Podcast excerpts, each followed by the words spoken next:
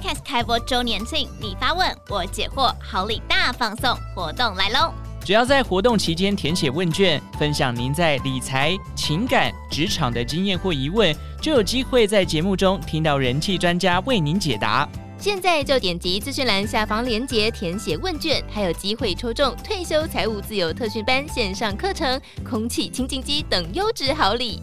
二零二三年，请持续收听荆州大耳朵。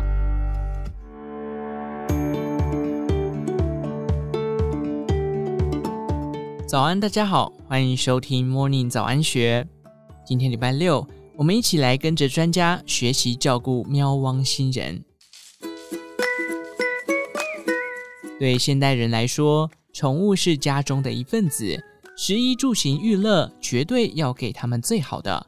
跟着了解毛小孩的专家这样做，全面搞定喵汪的吃喝玩乐。养宠物就像养小孩，特别是市面上有许多造型可爱的衣物与饰品，想象自家猫狗穿上之后的可爱模样，让不少主人二话不说就买单。不过，毛孩行为咨询师 Vanessa 指出，在挑选毛孩衣物时，最重要的原则是透气，不影响肢体行动，尽可能减少负重量，勿长时间穿戴。像防止宠物热衰竭推出的天然防晒凉感衣，可借由水汽蒸散热度，以达到降温效果。但是如果在室内长时间穿着，反而会有透气的问题。此外，主人怕猫狗受寒，冬天会让它们穿保暖衣物。此时建议可选择纯棉、纯麻等透气度较高的植物纤维材质。Vanessa 提醒，虽然狗狗比猫咪更能适应穿衣服这件事，不过要以渐进式的方式让它们练习与习惯穿衣服。如果太过强迫，反而会造成它们的抗拒与阴影，甚至破坏与主人的关系。带毛孩外出时，除了外出服、胸背带、牵绳，外出笼也是必备工具。挑选胸背带有几个原则要注意：活动时绳带不能影响颈部与肩胛骨的运动，不要选太滑的材质，越轻越好。第二，不要覆盖过多的身体面积，免得让狗狗觉得闷热。购买时最好能带狗狗到现场直接穿戴，试到合用再入手。由于嗅闻对狗狗来说是一种放松的方式，因此建议牵绳长度要超过三公尺，才能让它们自由移动、探索环境。当宠物无法落地时，外出笼、外出包就十分重要。最大的原则是空间要足以让猫狗站立、坐下、侧躺，才不会让它们觉得压迫而抗拒进入。特别是猫咪不喜欢透明的空间。必要时，可以在笼子外盖上一层布，让它们有安全感。平时因为工作外出常不在家的主人，疫情间和毛孩天天相处，才发现陪玩是一件很重要的事。如果真的没时间，建议可买玩具给猫狗玩。挑选守则是要注意安全性，像体积较小或上头有零件及绳结类的玩具、毛线球等。都容易会被误食，造成它们肠胃道堵塞，甚至有致命的可能性。另外，因为啃咬能刺激狗狗大脑分泌多巴胺，使其感到舒压疗愈，因此可以准备像纸箱、信封等，让它们拆解玩耍。对天性狩猎的猫咪来说，逗猫棒可说是万中选一的工具。不过，主人也要注意，适时的更换棒子前头的物品，才能让家中的猫咪保持新鲜感。如果有时间，不妨和毛孩玩藏食游戏，于两餐间的时段，在家中角落放零食，再让猫狗去嗅闻寻找。如此一来，还能同时训练它们的思考能力，可说是一举两得。另外，环境丰富化也是近年来寓教于乐的宠物游戏。可提供超市买回来的蔬果袋、生活用品等住家以外的物品，让猫狗嗅闻与认识，用自然的方式丰富它们的生活体验。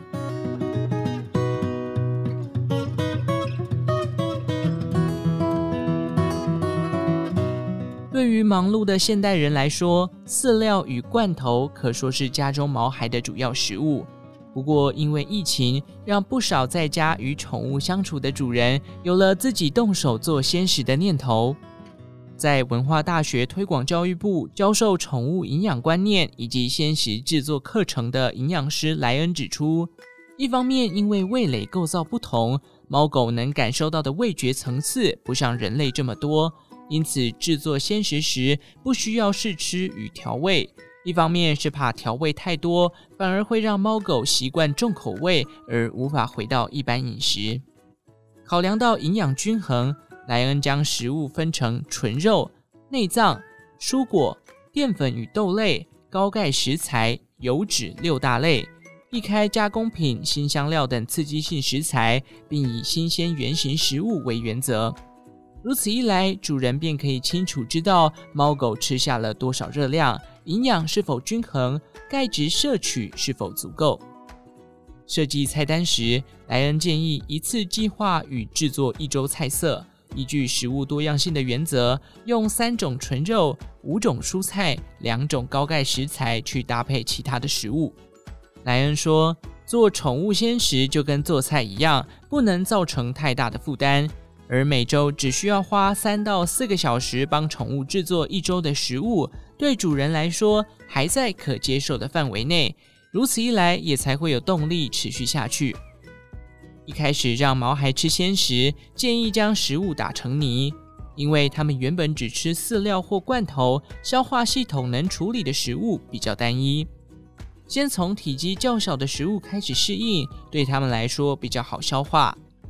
换食初期很容易发生拉肚子的状况，但只要等他们习惯，肠胃功能提高后，拉肚子的频率就会降低，也可以慢慢增加食物的体积。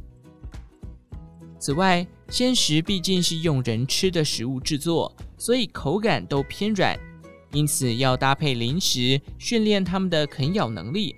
零食在选择上，同样以圆形食物为原则。像是牛肉卷、鸡柳条等，成分与颜色都要天然，才不会造成身体的负担。让毛孩吃鲜食还有一个好处，就是鲜食含水量约百分之七十，即使猫狗每天喝水量不足，也还是能从鲜食中摄取充足的水分，避免因为长期缺水造成慢性肾衰竭。莱恩说。从健康角度来说，加工食物含有淀粉，对猫狗的牙齿不好。所以，只要能吃正常食物，就不要吃加工品。让毛孩吃鲜食，可使他们拥有更好的生活品质。当他们心情愉悦了，就能活得更久，陪主人更久。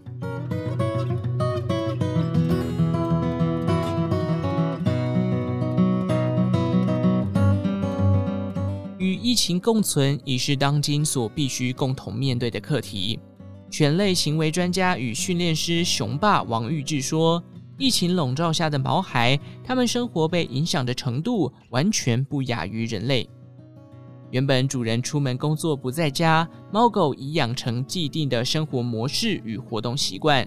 若遇到像之前的三级警戒时，与主人经常零距离相处，很可能让他们产生焦虑感。”为了预防类似状况再发生，听取专家的建议做练习，而后遇到这样的问题，主人可更轻松应对。熊爸表示，当狗狗哀怨嚎哭时，就代表他们感到压力，觉得挫折，特别是不知道该怎么办时，就会变得更焦虑。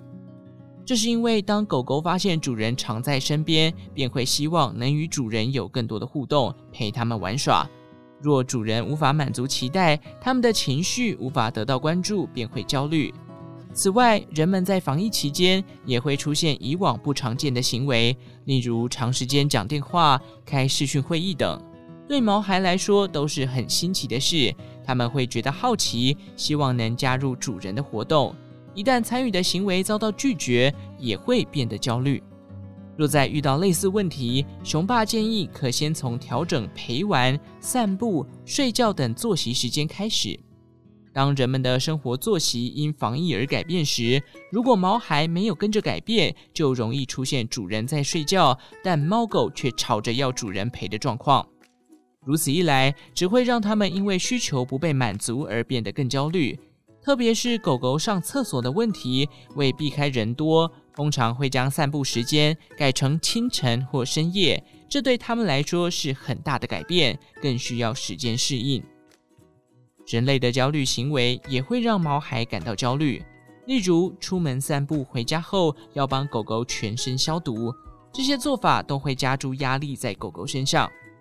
熊爸说，只要用抗菌消毒纸巾或在毛巾上喷酒精擦拭狗狗的脚，就能达到清洁效果。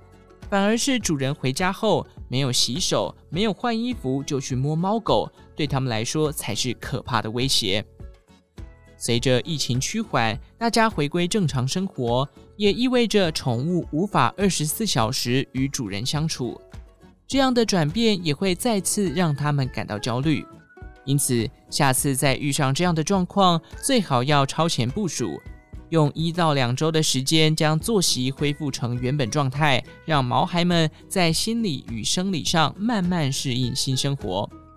不过，熊爸表示，在过渡期还是要把握一个原则，那就是培养毛孩的独处能力。因此，当他们来找你玩时，主人要自行决定陪或不陪。仍然需适时的忽略他们的需求，才不至于让自己的生活受影响，同时也让他们更难面对分离。以上内容出自《金周刊》一三零四期，详细内容欢迎参考资讯栏下方的文章连结。最后，祝福您有个美好的一天，我们下次再见。